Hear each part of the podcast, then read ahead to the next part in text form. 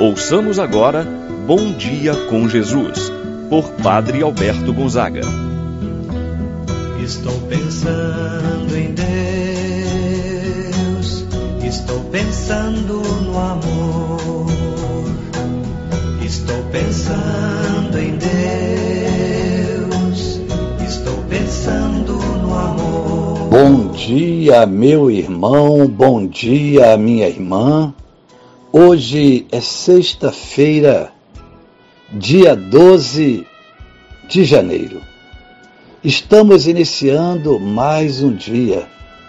Quero rezar por você, oferecer esse momento de oração do nosso bom dia com Jesus, pela sua vida, por toda a sua família.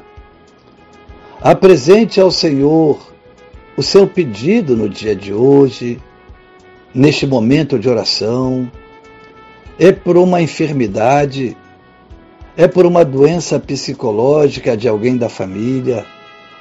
Reze, se alimente igualmente da palavra de Deus. Deus está contigo, meu irmão, minha irmã. Só Ele sabe o tamanho da sua dor, a dificuldade, o problema o que você está vivendo nesse momento. Não desista, não desanime. Deus está contigo. E certamente você vai testemunhar a bondade, o amor de Deus na sua vida.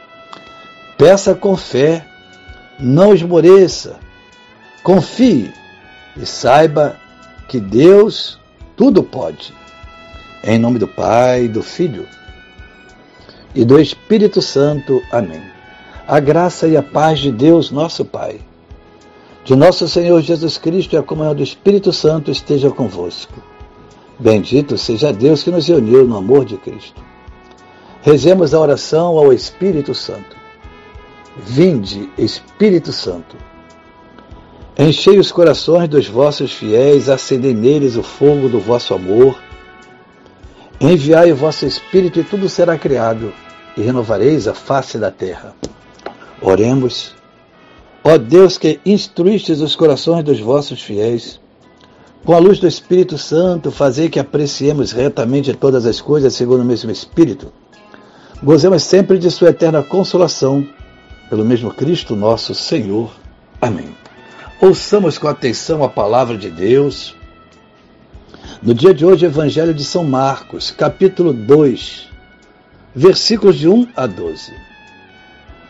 Alguns dias depois, Jesus entrou de novo em Cafarnaum.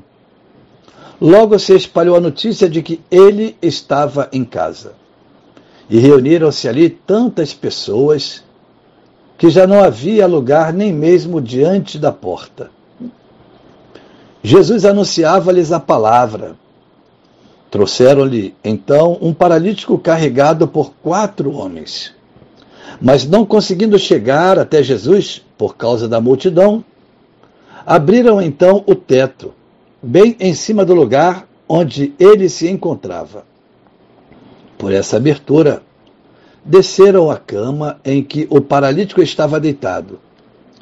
Quando viu a fé daqueles homens, Jesus disse ao paralítico: Filho, os teus pecados estão perdoados.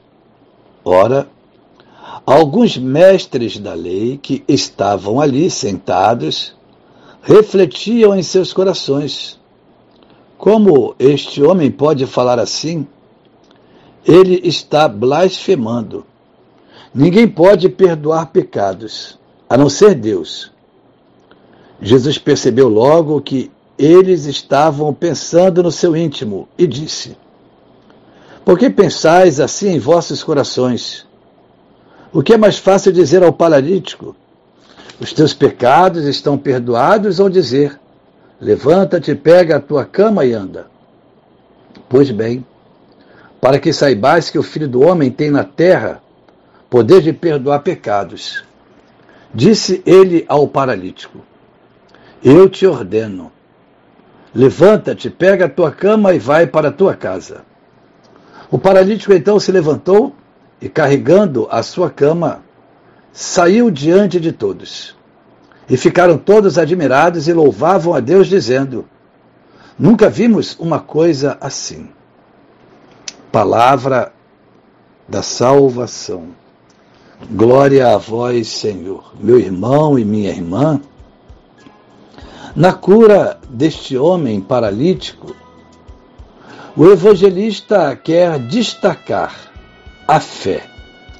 A fé pela determinação de cinco homens: o paralítico, que se deixa conduzir, e os quatro amigos que o carregam. Este relato deve nos encorajar a ter esse mesmo tipo de fé desses cinco homens. Voltando o nosso olhar atento ao Evangelho, Jesus está em Cafarnaum. Mais uma vez, a notícia da presença de Jesus neste lugar chega aos ouvidos das pessoas, de moradores daquela região. O local ficou pequeno demais. As pessoas se apertavam umas às outras porque queriam estar com Jesus. Certamente algumas foram para escutar os seus ensinamentos. Muitas outras foram para pedir a cura. Certamente a notícia da cura da sogra de Pedro, a libertação daqueles homens que estavam possuídos por espírito mal e tantas outras doenças que Jesus curava. Aquela notícia começa a se propagar e muitos vão levar os seus doentes ao encontro de Jesus. Uma cena inusitada aparece no Evangelho devido àquela multidão. Não cabia ou não conseguia mais ninguém passar pela porta da casa aonde Jesus estava. Uma pessoa totalmente paralisada é conduzida até Jesus. É carregada por quatro homens que colocam numa maca, sobem o telhado descem até o lugar aonde Jesus estava. Um esforço extraordinário que surpreendeu o próprio Jesus, a fé daqueles homens. Então Jesus realiza esse sinal. Ali se encontravam também alguns fariseus que de imediato vão recriminar a postura de Jesus. Os teus pecados estão perdoados, disse Jesus. E aqueles homens logo então vão repreender, mas ele está blasfemando.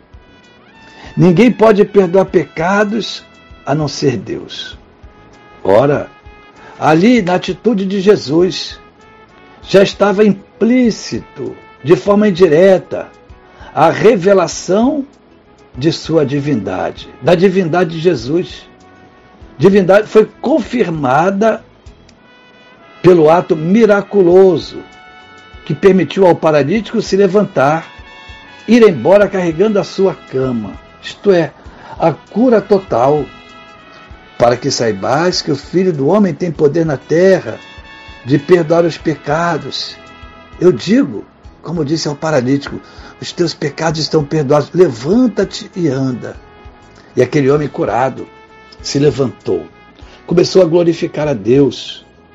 Todos estavam admirados com a ação que Jesus acabara de realizar. Meu irmão, minha irmã, vamos pedir a Deus também a fé. A fé para perseverarmos na presença de Jesus, acolher seus ensinamentos, sua palavra. Rezar também por quantas pessoas de nossas famílias que precisam das nossas orações. Esse homem paralítico foi conduzido por quatro amigos. Você também pode ser um desses amigos a conduzir uma pessoa enferma, a levar uma pessoa para conhecer, para estar com Jesus. Assim seja.